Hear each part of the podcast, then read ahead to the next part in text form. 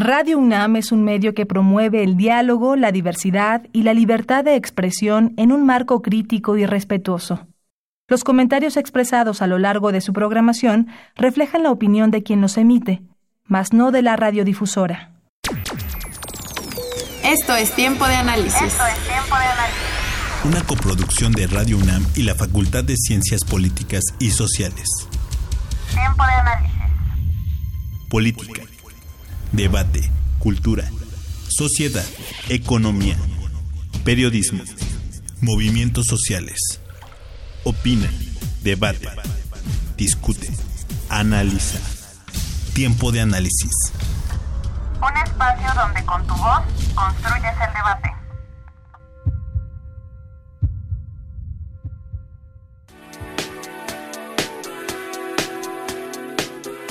Conocer e informarse de la prevención del ciberacoso ha sido un tema evadido constantemente. No existe suficiente concientización en la actualidad, pero ha habido muchos esfuerzos para informar a la población de lo importante que es prevenir, conocer y denunciar. La Organización Mundial de la Salud emitió un comunicado en donde se devela que España es uno de los países donde más sufren los alumnos del ciberacoso. Sin embargo, en Latinoamérica también hay múltiples denuncias. Específicamente en España, la Fundación Ayuda a Niños y Adolescentes en Riesgo y la Fundación Mutua Madrileña publicaron que uno de cada cuatro casos de acoso escolar es ciberacoso y el Centro de Lateralidad y Psicomotricidad Joel Guitart destacó que WhatsApp es una de las redes más peligrosas, pues el 81% de los estudiantes encuestados sufría de acoso en esta aplicación. La Organización de Naciones Unidas, junto con la Fundación Telefónica, dieron a conocer que poco más de la mitad de los jóvenes ha sufrido de ciberacoso. Pero, ¿qué diferencia hay entre el acoso físico y el digital? Para ello, en el artículo Acoso escolar en la red, publicado en la revista Virtual Educa en el 2006, Ángeles Hernández e Isabel Solano de la Universidad de Murcia en España concluyeron que una implica a la otra, ya que las tecnologías llegan a ser más invasivas. Asimismo, el investigador español José María Viles llegó a una conclusión similar, pues el acoso cibernético se puede transformar en acoso físico y viceversa. En México, Susana Avendaño Urquijo, egresado de la Facultad de Psicología de la UNAM, en su tesis de licenciatura aplicó un cuestionario de ciberacoso a un grupo de 300 alumnos que cursaban educación media superior en escuelas de la UNAM, ubicadas en la Ciudad de México. Los resultados fueron que el 16% habían sido víctimas del ciberacoso. Los principales medios por los que se llevaba a cabo las agresiones eran llamadas telefónicas e insinuaciones sexuales. Cabe mencionar que 5% se consideraron agresores y que los porcentajes más altos fueron de los casos en los que solo eran espectadores, de 27% hasta 60% según la modalidad. Asimismo, la investigadora Bendaño descubrió que el celular es la herramienta más utilizada para cometer ciberacoso. Lo más sobresaliente es que se ha intentado indagar en el tema desde hace ya más de 40 años y las cifras no hacen más que aumentar.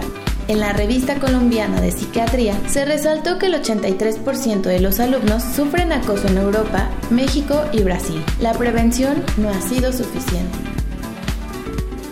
Mi nombre es Viridiana García, continúa escuchando Tiempo de Análisis.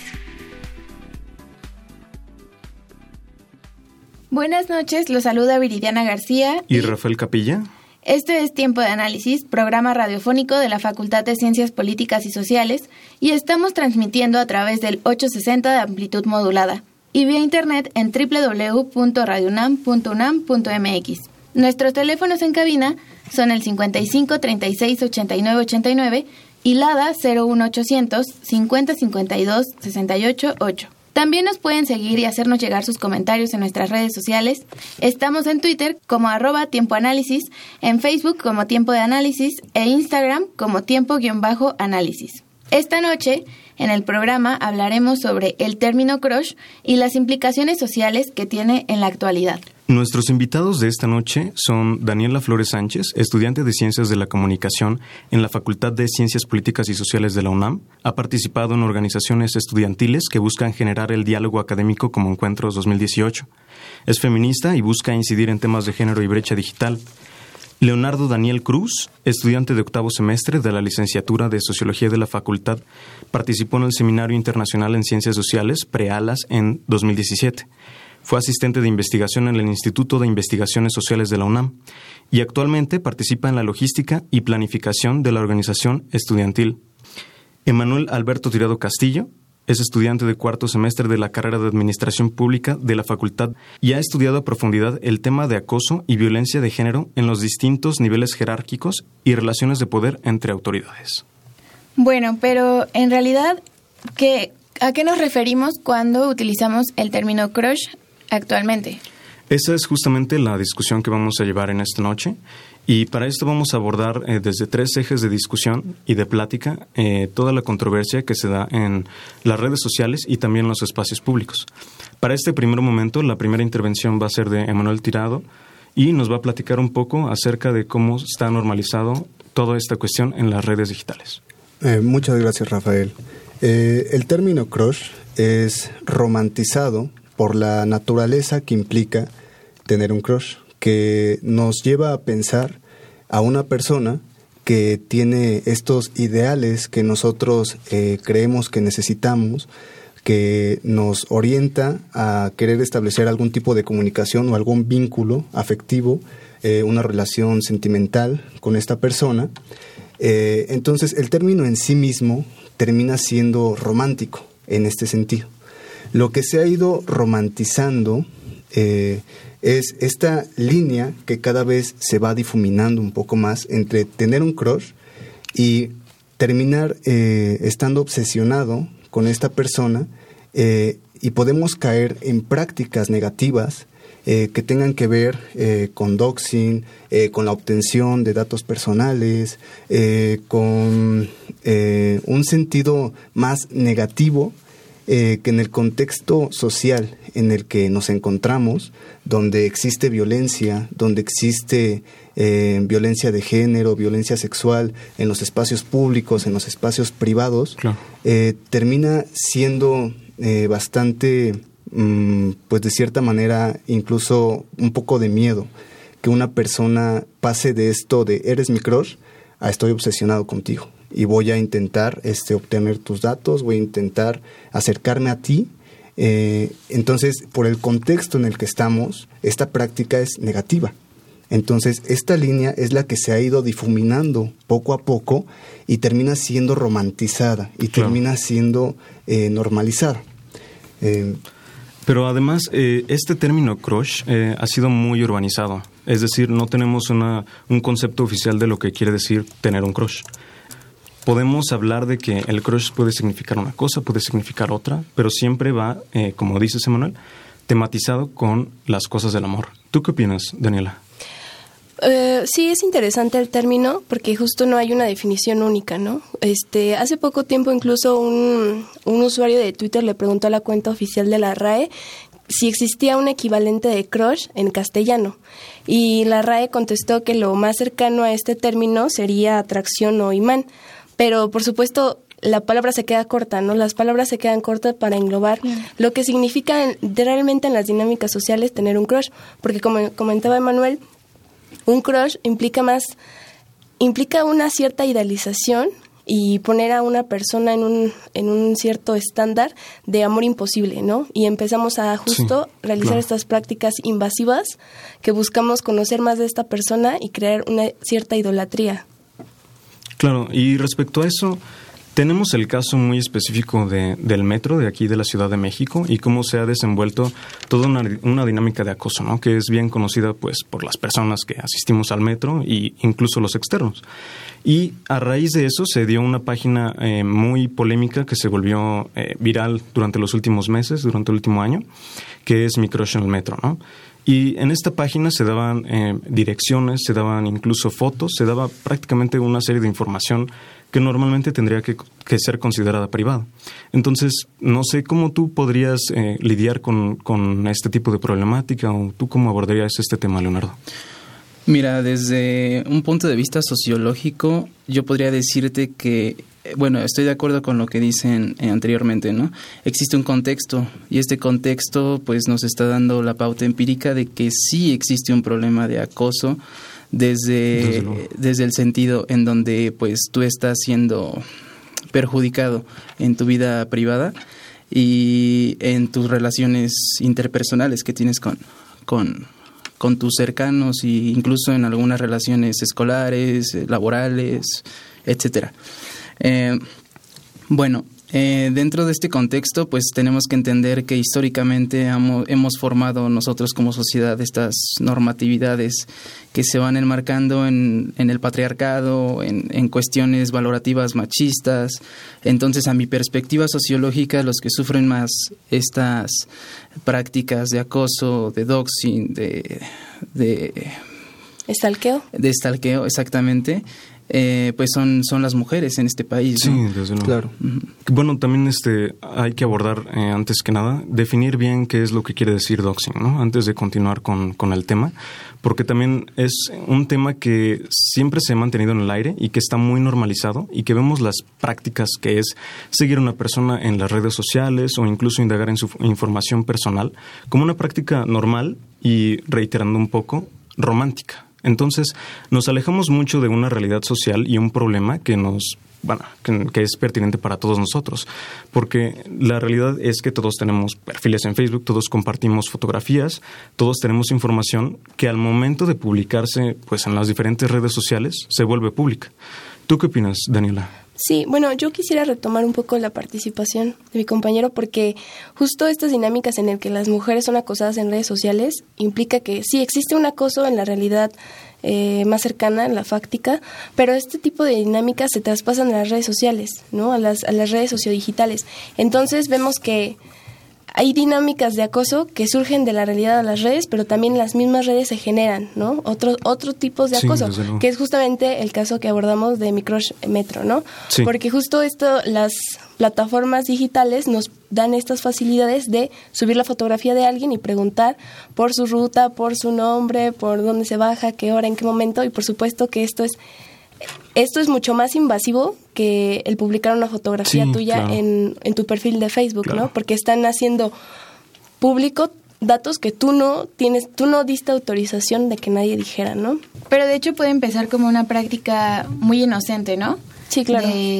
bueno, quiero conocer a este chico porque me interesó, chica, y en qué momento eso ya se vuelve, en qué momento se pasa el límite en el que ya, ya se convierte en un acoso. Sí, claro, es que justo la página de Micross mm, se defendió a raíz de la polémica diciendo que pues ellos nunca tenían una intención de querer acosar a nadie, no eran secuestradores.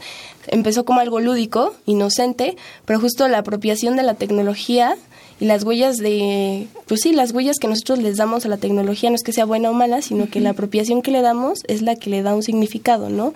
Entonces, justo a raíz de la polémica y que empezaron a muchos usuarios denunciar la página es que ahora cambiaron completamente el formato y ya ahora se suben otro tipo otro tipo de contenido y ya se borraron las publicaciones anteriores, ¿no? Claro.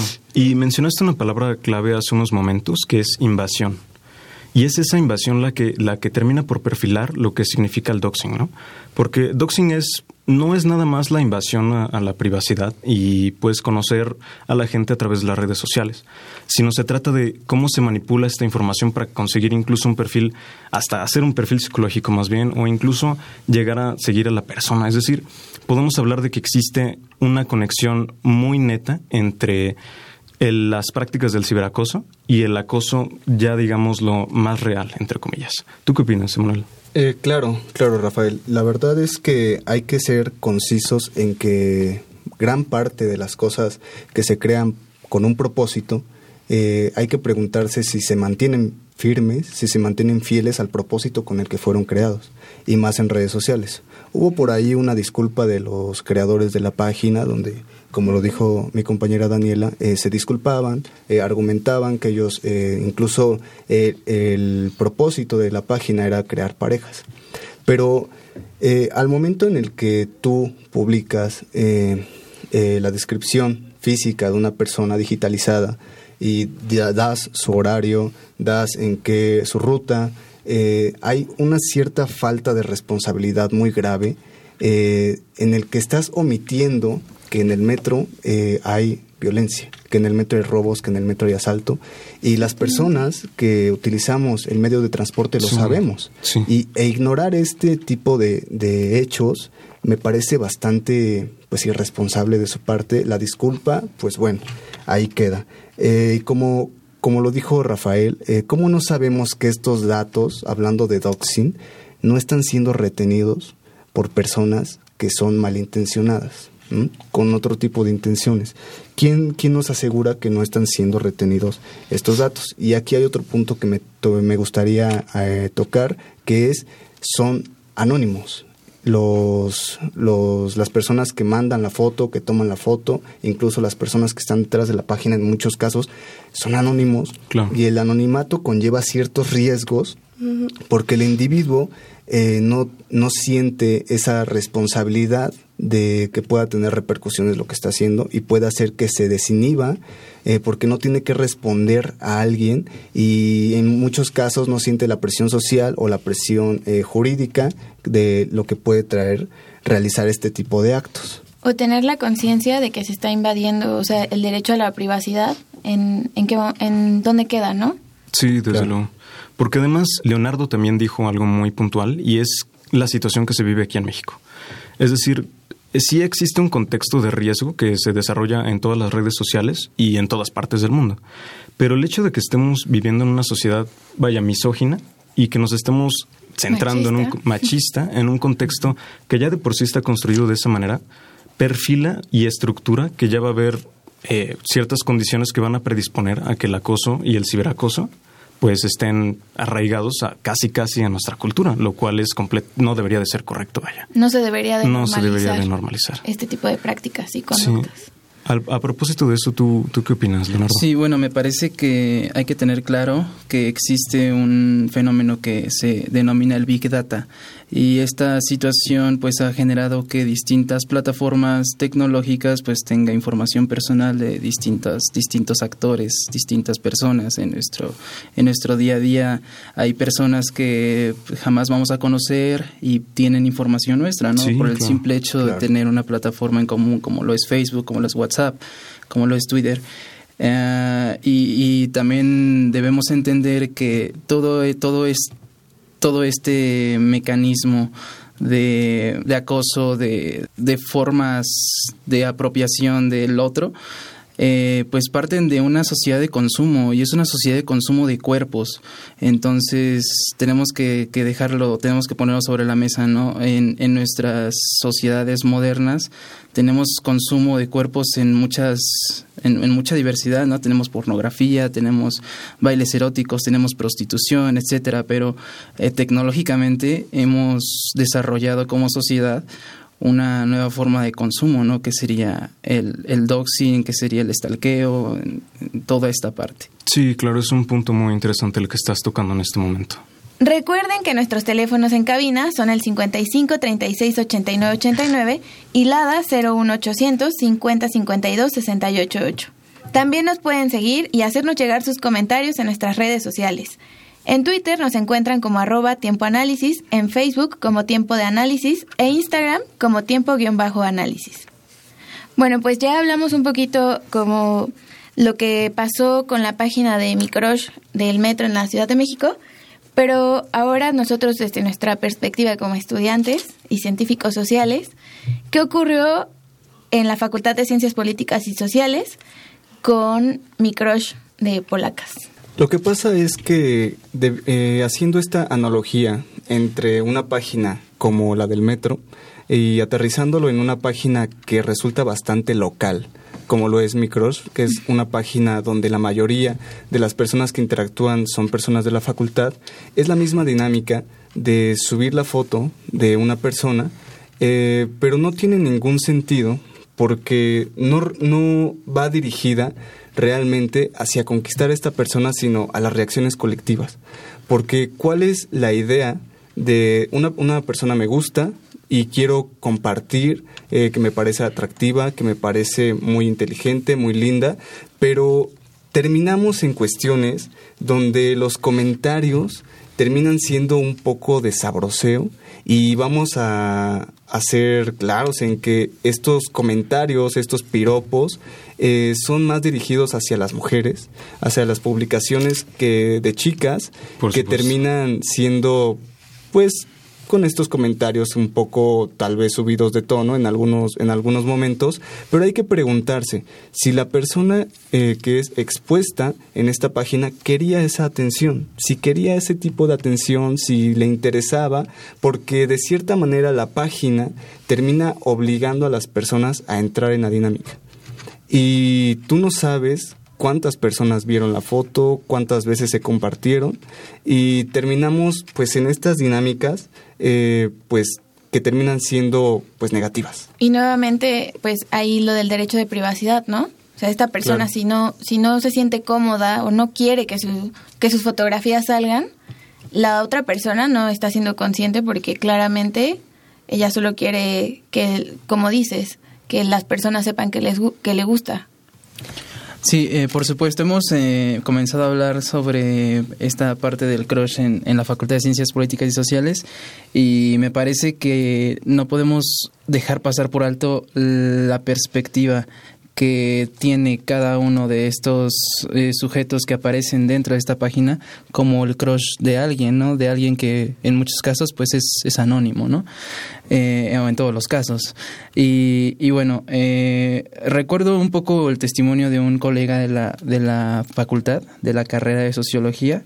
Él mencionaba que pues apareció un día de estos en, en, ese, en ese espacio digital y, bueno, como tú lo mencionas, Viridiana, eh, puede que tengamos un estigma un poco negativo acerca de lo que eh, emocionalmente o, o, lo que mm, socialmente se puede eh, decir del crush o de cómo se acosa dentro de la red digital. Pero este sujeto, eh, compañero mío, pues realmente estaba muy contento ¿no? de haber aparecido en, en esa página, o sus expresiones faciales eran pues de emoción y, y, de gratificación nada negativo en su rostro entonces pues hay que tomar en cuenta la perspectiva de, de pues de los actores que, que están confluyendo dentro de, del espacio claro. claro es que pareciera que hay dos extremos no o estás totalmente de acuerdo o de plano dices qué onda por qué salí en la página Sí, porque además es una página de Facebook, hay que retomar eso. Uh -huh. Y la red social de Facebook es pues una red de interacciones, ¿no? Entonces, todos siempre nos vamos a desenvolver de alguna u otra manera, ya sea en el ámbito social o en el ámbito digital, y Facebook lo que permite es eso, una interacción y una conexión con personas muchas veces que pueden estar dentro de nuestro círculo social sin que lo sepamos porque son conocidos de una u otra persona. Entonces la información se empieza a divulgar pues de manera muy rápida. Claro, y hablando de los extremos que menciona Viridiana, eh, tenemos el testimonio de tu, de tu amigo, eh, pero yo también conocí, conozco una chica que salió recientemente eh, publicada en una de estas páginas, y más allá de que haya sentido gratificación, porque por ser el cross de alguien, por los me encanta, por los likes que haya recibido la publicación, a ella le resultó bastante desagradable eh, comenzar a recibir mensajes de, de varones invitándola a salir, eh, invitándola, diciéndole estos piropos que a veces caen en lo pues en lo vulgar. lascivo, en lo vulgar, no, vulgar. Eh, e incluso se, he llegado a escuchar casos de personas que salen publicadas en la página y de repente reciben eh, material que puede llegar incluso a ser pornográfico. Eh, sabemos que también hay esta práctica donde el varón, por algún motivo, eh, cree que es eh, agradable enviar este tipo de contenido a las mujeres y podemos caer en eso. Entonces, más allá de que haya dos extremos, más allá de que a algunos les guste, a algunos eh, no les guste, hay que tomar en cuenta que fomentar dinámicas de acoso, fomentar dinámicas eh, de doxing, eh, pues resulta negativo. Sí, yo este considero justamente que hay ciertas prácticas de acoso que resultan muy normalizadas, muy interiorizadas y que los vemos como algo cotidiano, ¿no? El guardar la foto de la persona que te gusta en tu galería, por ejemplo, es algo que es común, pero justo estamos, creo, considero en un momento social en el que estas prácticas están volviéndose, o sea, estamos visibilizándolas como algo que no debería ser normal y toma un carácter muy importante porque justamente causa problemas, es, es complejo, pero tienen que señalarse para que dejen de realizarse. Además de que me parece interesante justo estos dos extremos de los dos testimonios, porque hay alguien que se siente halagado al ser publicado en la página, pero hay alguien que no desea ser publicado y se siente justo acosado, ¿no? Porque me parece que esto plantea un dilema en el que tenemos que repensar qué significa lo privado y lo público en las redes sociales, porque al tú publicar una fotografía, de cierta manera estás permitiendo que la gente la vea, ¿no? Tú decides qué material haces público. Entonces, ¿hasta qué punto los demás pueden usar ese material que tú ya hiciste público? ¿Con qué usos y hasta qué momento o hasta qué lugar pueden llevarlo, ¿no? Entonces, creo que justamente este tipo de páginas nos plantean dilemas como el pensar qué es lo público, qué es lo privado, hasta qué punto podemos exponer nuestra intimidad y los demás tener acceso a esa intimidad y manejarla. Sí, porque además se podría pensar que porque es una página de la facultad y es muy regional, es muy, vaya, es muy local, podría no haber gente que, bueno, personas que tuvieran la mala intención de, de jugar con la información que se hace ahí pública, se hace viral, ¿no? Pero tenemos pues esa comparación con la página del metro, que bueno, sí fue una masificación muchísimo más grande de la página, pero al mismo tiempo tenemos este recurso de la viralización. Entonces, con la viralización no podemos eh, ahora sí que andarnos con juegos, ¿no? Porque una, una, foto se puede hacer viral pues en cuestión de minutos. Claro, y sobre todo el problema es que una persona que está siendo publicada no tiene el control porque a quién se dirige.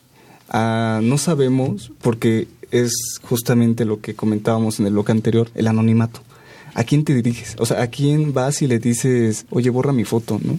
O ya la compartieron 20 personas o 100 y no tienes control sobre eso porque te obligan a meterte en el juego o tal vez no te enteras. Pero hay otra cuestión y es que los amigos muchas veces fomentan este tipo de, cosas. Yo he visto eh, eh, fotos de, independientemente de si es una chica o un chico, y a los cinco minutos tres amigos ya lo mencionaron. Entonces, la persona que está buscando eh, la carrera, el semestre, este, incluso a veces el salón, todo este tipo de cuestiones, eh, a los cinco minutos, tres amigos ya lo mencionaron, tres, cinco, y todos tienen acceso pues a su Facebook y ahí empieza el doxing, ahí empieza la práctica, ¿no? Ahí empieza esta obsesión donde empiezas a obtener la información de esta persona. Entonces, en este sentido, los amigos también ayudan, hablando de la página local de la facultad, eh, también ayudan a llevar a cabo este tipo de prácticas. Sí, este Daniela lo dijo muy claro hace un momento, no es un problema y como problema tenemos que visualizar que es acoso virtual y no debe ser considerada una práctica naturalizada dentro de nuestras relaciones interpersonales, eh, dentro de la escuela, no no debe ser considerado normal ni cotidiano. Eh, me parece que es un tema que debe entrar en la agenda pública, eh, y, pero eh, hablando localmente debe entrar en, en, el protocolo de género de nuestra propia universidad. Sí, porque además es un tema que sí compete a las instituciones, pero que además eh, tampoco podemos alejarnos de la responsabilidad que tenemos cada uno de nosotros al compartir o difundir o hablar de estos temas o con conocidos o con amigos que pues también ahora sí que le entran a, este tipo de contenido, ¿no? Porque retomamos un poco lo de lo de la normalización. Nuestras relaciones sociales muchas veces se convierten en, en relaciones digitales. Y no podemos eh, ahondar, no podemos eh, dejar de lado que este tipo de relaciones se construyen muchas veces, muchas veces a través del stalking, ¿no? A través del stalking, que es una parte, digamos, principal de lo que termina por conformar al doxing. Nada más para reiterar y ahondar un poquito, el stalking tiene como, es como una parte previa al doxing. Entonces, el stalking se da más de, de la recabación de la información, de cómo se invade a la privacidad y ya el doxing es toda la línea de, discusión que se da en este programa, que es vaya, el tratamiento de la información. Digamos que el stalking es como el primer acercamiento, ¿no? Al acoso. Exacto. Y el doxing ya es, eh, pues, masivo, por así decirlo. Exactamente. Exactamente. Y empieza eh, con tener un crush y va justamente, eh, ah. justamente va evolucionando a tengo un crush, estoy enamorado, se va volviendo estalqueo, después va pasando a doxing y después, bueno, pues podemos llegar a un tipo de violencia que no es ningún juego es que justo, perdón Daniela, justo hay que ser conscientes de que hay un límite, ¿no? O sea, ¿en qué momento dices, bueno, me gusta, voy a ver su foto de perfil, pero en qué momento dices, ya esto ya es stalking, ¿no? Ya lo estoy stalkeando o ya es doxing. Sí, bueno, justamente, o sea, muchas veces, eh, por supuesto que el acoso, el ciberacoso es muy importante porque te afecta de muchas maneras, pero cuando esas prácticas atraviesan la pared de la red de redes y justamente aterrizan a la realidad en la que, pues, muchas veces en las noticias no es nuevo, hemos visto que tratan de llevarse jóvenes, ¿no? Que graban a mujeres en el metro y, luego suben ese material a páginas pornográficas o, o sea, una larga serie de eventos que justamente traspasan y rompen esa barrera digital que sí es real, pero que no es física, ¿no? Entonces, justo por eso es que estos temas son tan importantes, porque pueden aterrizar en situaciones como las que se hicieron virales eh, hace poco tiempo en los secuestros del metro. Claro. Claro, claro, Daniela. Y siguiendo con lo que estabas diciendo, eh, no es ningún juego. El 24 de marzo el órgano Metro interpuso una denuncia ante la Fiscalía de Delitos Sexuales y se puso a la Policía Cibernética a trabajar en el caso. Desde el 24 de marzo hasta este momento, aquí tengo el dato, se han registrado 22 mil videos eh, graba, eh, con eh, intención de sexual, en este sentido, en el metro. 22 mil videos, que parece un dato hasta pues, escalofriante, ¿no? Distribuidos hasta el momento en 1.400 sitios pornográficos más visitados de Latinoamérica. Entonces, los datos no mienten, no es un juego el, el acoso, el ciberacoso, es un tema bastante grave y bueno, ahí están los datos. Y una de las cosas que mencionas, ¿no? O sea, en cuántos este sitios, 1400, sitios, pero dices de los más visitados, De los más visitados. Y entonces te quedas pensando, no solamente son los sujetos que pues suben a las redes digitales y a las páginas este tipo de contenido, sino todo el, todo el consumo que existe detrás, ¿no? Que es prácticamente... Que también es una industria, o sea, genera ganancias para alguien y por supuesto que, que hay toda una maquinaria detrás. Pero el problema es que muchas veces esa información no se puede borrar, o sea, siempre se va a quedar en, en, la red. La huella digital. La claro, la huella digital. No podemos dejar de lado que esto, la huella digital, ¿no? Porque Digo, nosotros podemos intentar hacer un esfuerzo de publicar la menor cantidad de información personal pues en las redes.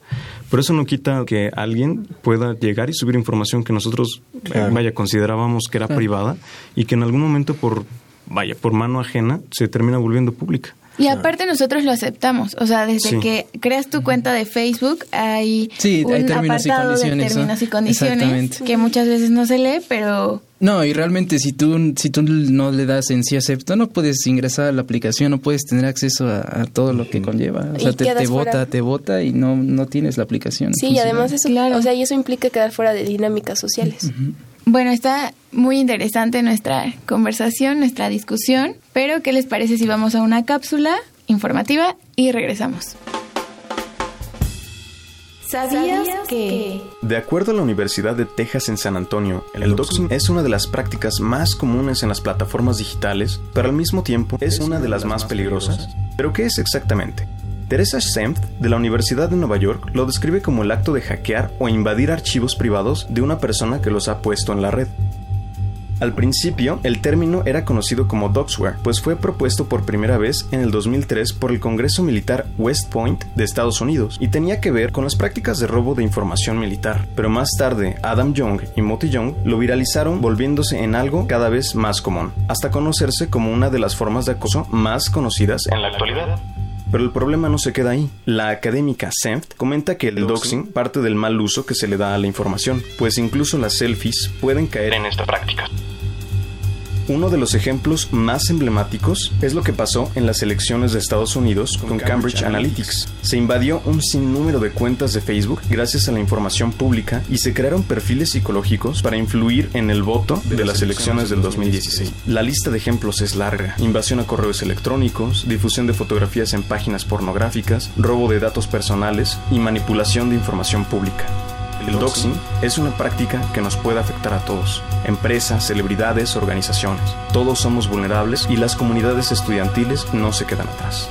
Por ejemplo, en 2017 en el New York Times, se demostró cómo el doxing incluso es una forma de politizar y crear guerras culturales. En Charlottesville, durante una manifestación en contra del nacionalismo extremo, se difundieron las identidades de los líderes principales del movimiento nacionalista para desmoralizarlos. Terminaron golpeados, humillados y perdieron todo el anonimato que la red les otorgaba. En México, en 2018, durante la toma de protesta como presidente de Andrés Manuel López Obrador, tres cadetes que lo acompañaban llamaron la atención de los espectadores, a tal extremo que fueron acosados por internet. Se les buscó por redes sociales, se difundieron sus fotos, edades e información personal. Por esta y más razones, las redes sociales se han convertido en una herramienta que facilita el doxing y ayuda a que los acosadores adquieran información de manera casi instantánea. Por otro lado, la palabra stalking se relaciona con el doxing, pues también es una práctica que se lleva a cabo en redes sociales.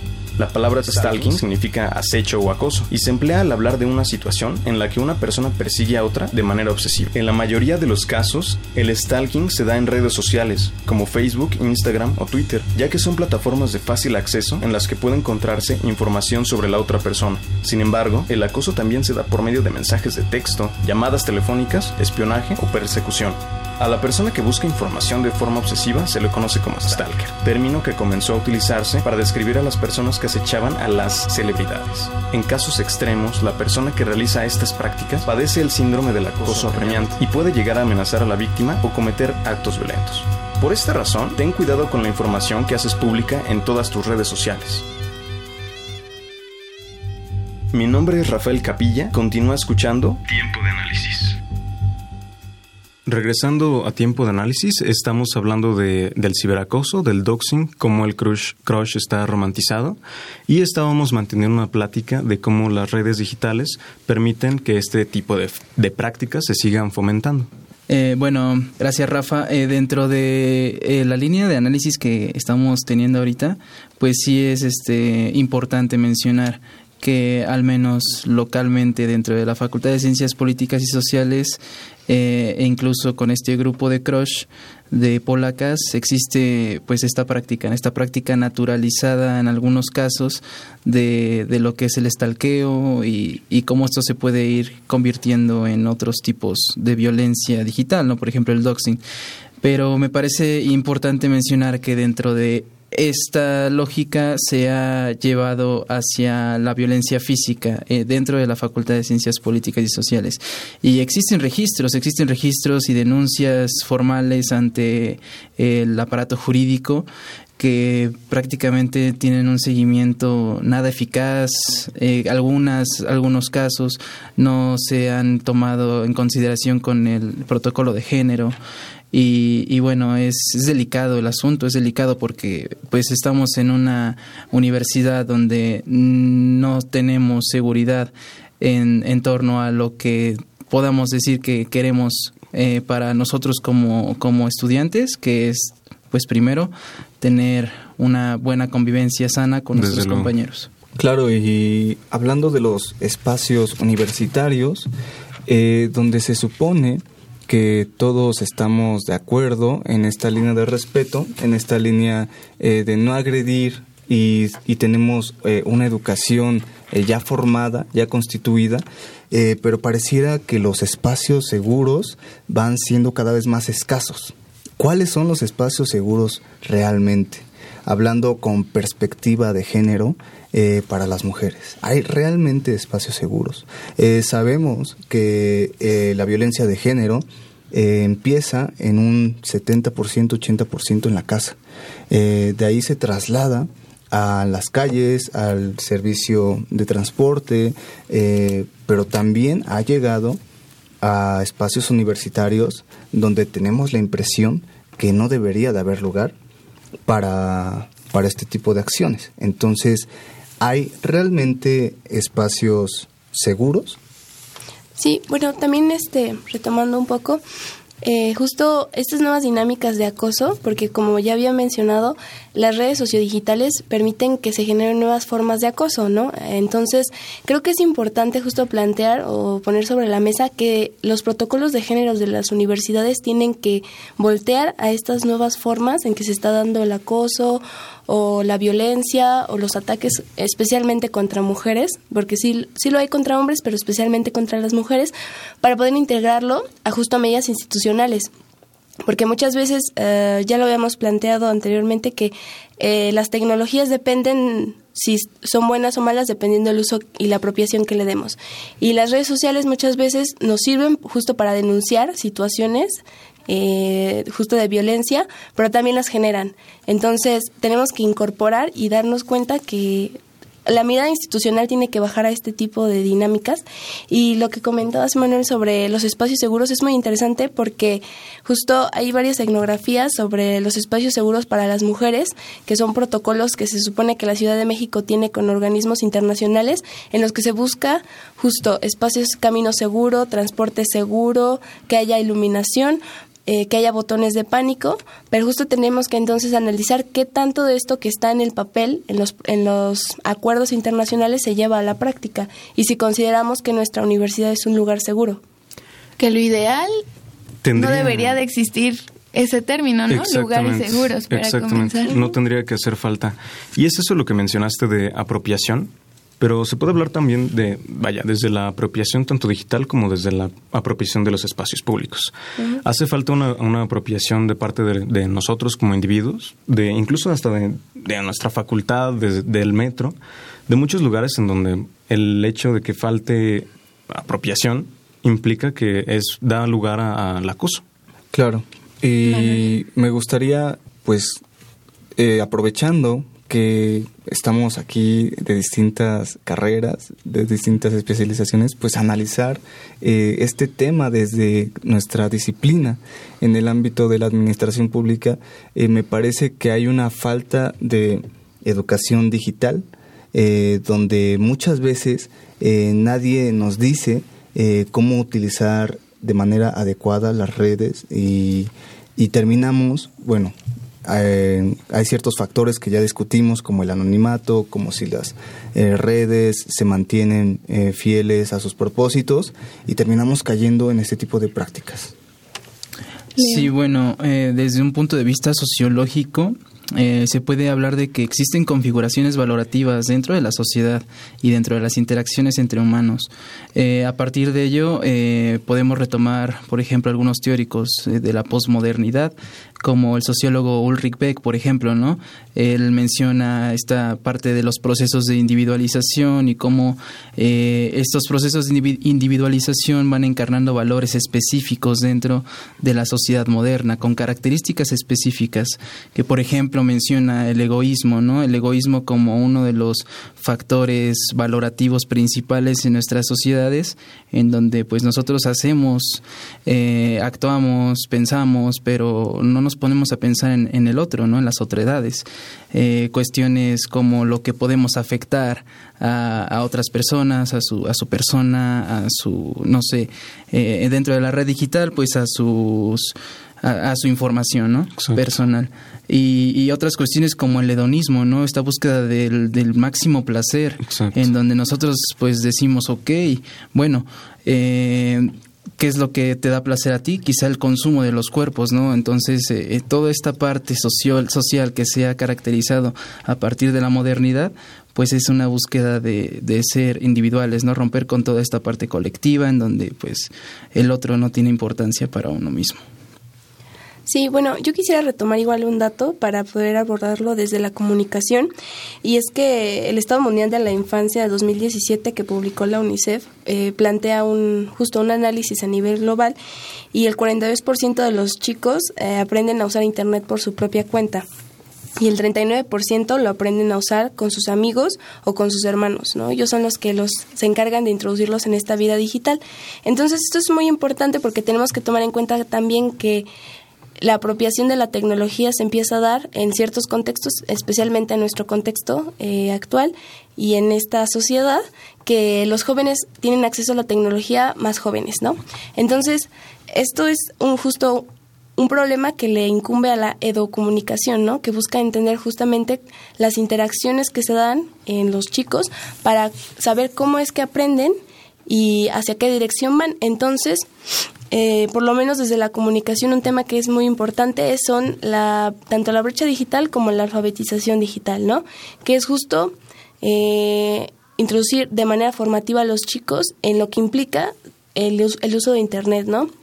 Porque es verdad que eh, es la red de redes, eh, tiene muchísima información, pero justo tenemos que encaminar las teorías y las propuestas teóricas y prácticas en políticas este, sociales hacia una que aún es, por supuesto, un ideal, sociedad del conocimiento, ¿no? Que es como un término que se usa mucho, pero hacia el que se supone que estamos construyendo.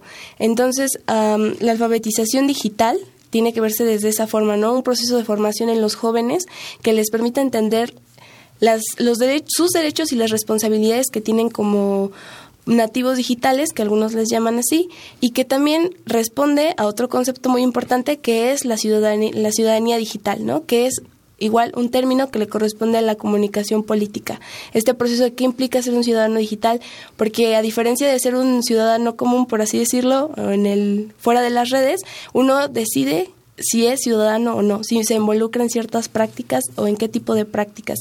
Y va, es un término que va más allá de la geografía, ¿no? Muchos afirman incluso o utilizan términos como ciudadanos del mundo para referirse a esta red de redes. Entonces, desde la comunicación, por lo menos tenemos que buscar justamente entender estos procesos de aprendizaje y enfocarnos en, la, en generar políticas públicas que ayuden a una ciudadanía digital, que es muy importante en tomando en cuenta todo esto que ya dijimos. Sí, entonces, para ya terminar de estructurar el programa, Ustedes, digamos, desde su carrera, ¿cuál sería una solución pertinente? Ya no, no nada más para diagnosticar, sino para dar solución o dar una posible solución a todo, todo este tipo de problemáticas que se dan en las redes digitales. Pero comenzando desde nuestro propio espacio, ¿no? Desde, la facultad. Nosotros qué podríamos hacer si nos damos cuenta que el protocolo de género son muy pocos los estudiantes los que lo conocen realmente. ¿Qué hacer en caso de un acoso sexual, de un acoso como el que estamos hablando, cibernético. Exactamente. Mm, bueno, pues desde el ámbito de la administración pública, eh, tengo que señalar que en el, en el mundo digital hay una cultura de la libertad que nadie quiere que se termine. Eh, tendría que haber una regulación que tenga que ir dirigida especialmente hacia las aulas especialmente hacia la educación eh, que tenga que ver con lo digital, como lo dijo Daniela, conocer los derechos, pero también las responsabilidades. Eh, tiene que haber una cierta regulación donde se reduzca el uso del anonimato para expresarse, porque sabemos que tenemos toda la libertad para expresar nuestras ideas, pero resulta ser eh, en ocasiones negativo. Entonces, desde la administración pública eh, solamente quedaría eh, formular políticas públicas que vayan dirigidas hacia la educación y desde las aulas combatir los temas que se han tratado en esta mesa. Además, si son anónimas, las denuncias muchas veces no, no, no, trascienden. no trascienden. Claro. Sí, bueno, eh, desde la comunicación yo creo que tenemos muchas posibilidades, ¿no? Especialmente en el manejo de medios, porque justo los medios de comunicación eh, muchas veces refuerzan estereotipos y dinámicas de acoso que tenemos que señalar. Entonces, pero también podemos usar los medios justo para lo contrario, ¿no? Para eh, crear nuevas formas de convivencia mucho más sanas y más responsables. Entonces, yo yo considero, por ejemplo, hay un programa en Puebla que se llama Ciudadanía Digital y desarrollaron unas aplicaciones móviles y una serie de videos para jóvenes de secundaria que justamente los introducieran en esta idea de la alfabetización digital en el que se dieran cuenta de lo que implica usar Internet, que es, es lúdico, eh, puedes aprender muchísimas cosas, pero también implica una responsabilidad tuya como usuario. Entonces, desde la comunicación nos tocaría justamente evaluar los procesos de recepción de, estas, de estos este, productos audiovisuales para poder así influir en ellos y que sean mucho más, tengan mucho más éxito. Claro. Leonardo. Y bueno, desde un punto de vista sociológico, a mí me parece que hablar de prácticas valorativas que se han institucionalizado, como es esto del, del estalqueo, del acoso cibernético, bueno, pues entonces podríamos apostarle a, en el mismo sentido al término de la educación, ¿no? La educación como un mecanismo de enseñanza-aprendizaje, como un espacio de docencia en donde pues sí, o sea, tú, tú estás eh, aprendiendo eh, teóricamente, estás aprendiendo eh, prácticas, estás, estás dentro de un espacio donde te están enseñando y culturalmente te, te, te dice muchísimo eso, ¿no? De cómo nos hemos ido formando y cómo hemos roto con, con esta parte de la sensibilidad hacia el otro. Y me parece que la apuesta mucho por ahí, ¿no? Hacia em, tratar de dejar esa insensibilidad, esa, ese egoísmo, esa eh, eh, no tener empatía con, con las otredades que están sufriendo, que están sufriendo este tipo de, de, de formas de violencia. Y yo diría que no solo en los jóvenes, ¿no? O sea, la alfabetización digital debería de ser jóvenes, niños, adultos. Por supuesto. Porque muchas veces el acoso, pues también el ciberacoso se da en, en adultos. Sí, porque el ciberacoso es un tema eh, muy amplio. Es un tema muy amplio que puede cotejarse con, con todas las edades y no podemos dejar de lado pues las implicaciones que puede llegar a tener. Sí, claro, Daniela. además de que justo este tien- esto tiene que ver con temas de brecha digital, ¿no? O sea, existe una gran brecha entre justo personas de diferentes edades, hay brecha de género, hay brecha de justo personas con discapacidad incluso y por supuesto entre países, porque no es el mismo desarrollo tecnológico que hay aquí que en Estados Unidos, ¿no? Entonces, Sí, por supuesto, y sí. las dinámicas cambian en ese sentido. Entonces, por supuesto, tendría que la alfabetización justo tendría que ir hacia todos los sectores. Claro, sobre todo eh, viendo cómo van eh, niños que apenas han eh, aprendido a caminar, pero van con la tablet o con el smartphone. Y en vez ¿no? de que sus padres eh, sean quienes los instruyan, El a- contenido Sí. a- que exactamente, eh, sean quien- quienes los instruyan, eh, hay veces que los padres están alejados de la alfabetización digital y terminan siendo los hijos quienes terminan por enseñarles a los padres eh, cómo se manejan las redes, pero no hubo nadie eh, que a estos niños que como, como se mencionó, eh, cada vez a más temprana edad ya son parte de la, de la sociedad red. Eh, no hay nadie que los instruya y bueno, pues por ahí hay que, me parece la propuesta de, la- de la educación, eh, pues la mejor hacia todos los sectores eh, para combatir este tipo de cosas.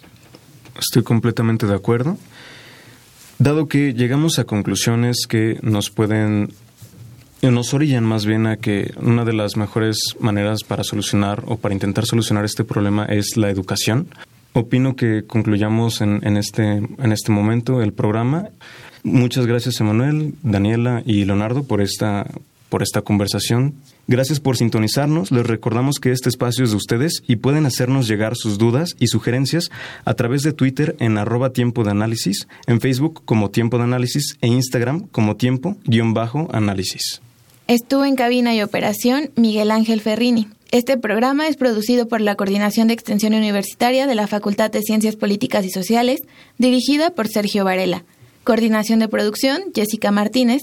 Asistentes de producción, Viridiana García, Mariana González y Alejandra Velázquez. En continuidad, Tania Nicanor. Se despide de ustedes, Viridiana García. Y Rafael Capilla. Buenas noches. Esto fue Tiempo de Análisis. Una coproducción de Radio UNAM y la Facultad de Ciencias Políticas y Sociales. Tiempo de análisis. Política, debate, cultura, sociedad, economía, periodismo, movimientos sociales. Opina, debate, discute, analiza. Tiempo de análisis. Un espacio donde con tu voz construyes el debate.